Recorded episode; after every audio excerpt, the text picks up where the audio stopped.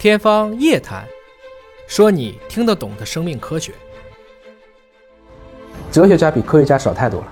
因为哲学真的还蛮难的。对啊，所以这个过程中呢，我看到了无外乎要不讨论善恶，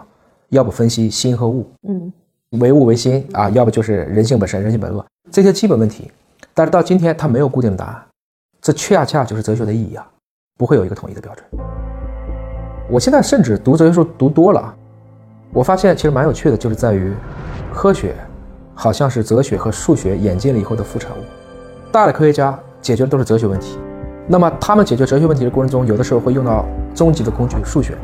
然后这个过程中哲学的一些观感变了，那个假说对了，又用数学证明了，就产生了科学。所以是先把数学的边界拓展了，把工具用到极致的，甚至为了证明它创出的工具，比如说薛定谔创造了他的这个薛定谔方程，是把虚数放在那儿了，就负一也能开平方。比如说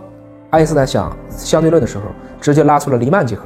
啊，我就不是欧几里得几何了，我这个空间当中三角形内角会可以不等于一百八十度，这是数学演进了。然后他们又往前推进了一大步，量子力学实际上是让物理从确定变成不确定的，这是哲学的观点。反而我们今天造的都是技术，都是数上的东西，所以这就是学哲学的一个有趣的地方。